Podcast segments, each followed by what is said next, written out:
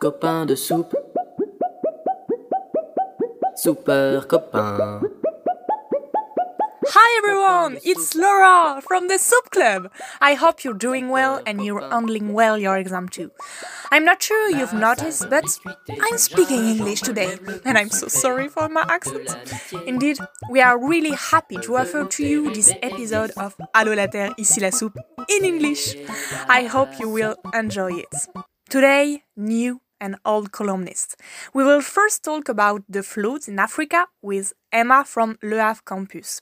Then, Lydia will present us with the fifth anniversary of COP21, taking us back to the Paris Accords. At the end, Cora will be back to talk to us about Christmas trees and their carbon footprint. Are you ready for the soup? Yes? So let's go! Le réconfort du bouillon mêlé aux franches rigolades, c'est ce qu'il nous faut. Hello, Emma! What's the weather in Africa? Hi Laura, hi the Hello la Terre, ici la Soup podcast. Today the focus is on floods in West Africa. But what are we talking about? Since the end of July, the Sahelian region is hit by unusually large floods, in which cities are the first victim, namely because of the concentration of populations, soils waterproofing, and gaps in urban planification. These unprecedented events, especially along the mid course of the Niger River, where flow records have been registered in 2012 and 2020, are characteristic of a new hydroclimatic era. Awful. What can we do about this extreme climate phenomena? Actually, this hotter atmosphere is due to climate change climate change triggers more violent rainfalls, which is referred to as hydroclimatic intensification. In West Africa, there are more intensive dry periods interrupted by intensive rainfall sequences. While dike broke down in some places under the pressure of huge flows, in other areas namely between the Sahel and the Gulf of Guinea, there is a pressing need for rainfalls. Usually, rains are driven by the African monsoon, but the intensification of floods since 15 years is due to the conjugated effects of changes in the use of land and rainfall intensification due to climate change. The sustained rise in temperature implied by climate change will increase the probability, intensity, and extension of these extreme phenomena, causing huge social economic disequilibria. And how to limit their consequences? The solution to these extreme phenomena is to be found in adaptation policies. Agroforestry, small systems in rural areas to ease water seepage, and purification schemes in cities are the best solutions that are already known to face the consequences of these uh, extreme floods that have already plagued West Africa for months. Thanks a lot, Emma. Indeed, global warming is becoming more and more a cause of concern. Floods in Africa are just one example of the issues it can create. But for every problem, there is a solution. That's why we created COP21. Lydia, could you tell us if it worked? Good morning, Laura. what a pleasure to switch language this time. So, let's start. On the 12th of December, it will be the fifth anniversary of the Paris Accord. For this celebration, the UK Prime Minister Boris Johnson, alongside the French government and the United Nations, will preside over a virtual meeting of world leaders. At least 70 world leaders are expected to attend. So let's commemorate the Paris Agreement and talk about ecology on an institutional level. At Paris, in 2015, for the first time, rich and poor countries joined together in a legally binding treaty, pledging to hold global halting, heating to heating below 2 degrees Celsius, with an aspiration not to breach 1.5 degrees above pre industrial levels. Those two weeks of tense talks in the French capital were the climax of 25 years of tortuous negotiations on the climate. Since governments were warned of the dangers of climate chaos in 1990, the failure, discord, and recriminations of those decades were left behind as delegates from 196 countries hugged, wept, and cheered in Paris. What has proved the agreement? The accord itself has proved remarkably resilient. Bringing together 196 nations in 2015 was not easy. And when the US, the world's biggest economy and second biggest emitter, began to process the withdrawal uh, from Paris under President Donald Trump in 2017, a disaster might have happened. But if Trump was hoping to wreck Paris, he was disappointed because the rest of the world carried on.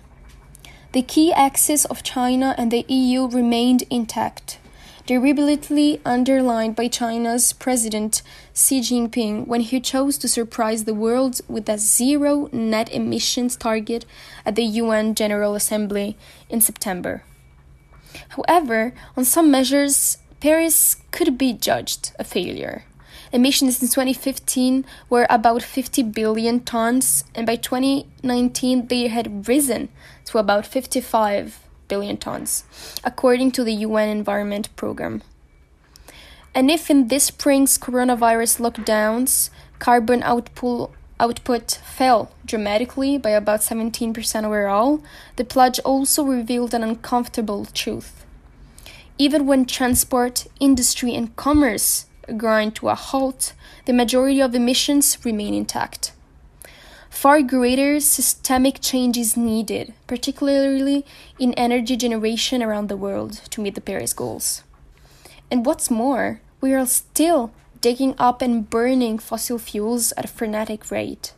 UNEP reported last week that production of fossil fuels is still planned to increase by 2% a year.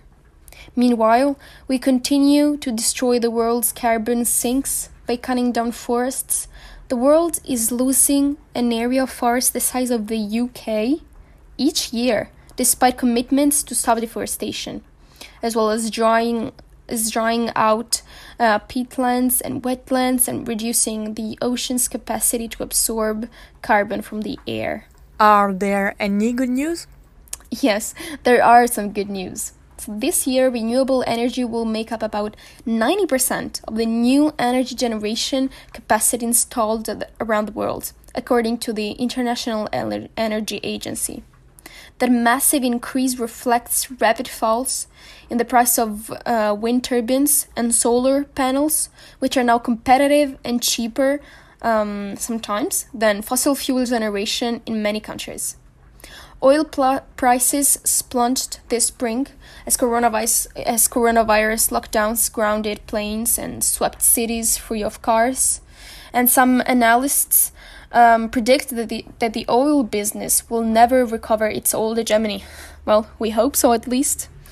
In fact, some old companies, including BP and Shell, now plan to become carbon neutral.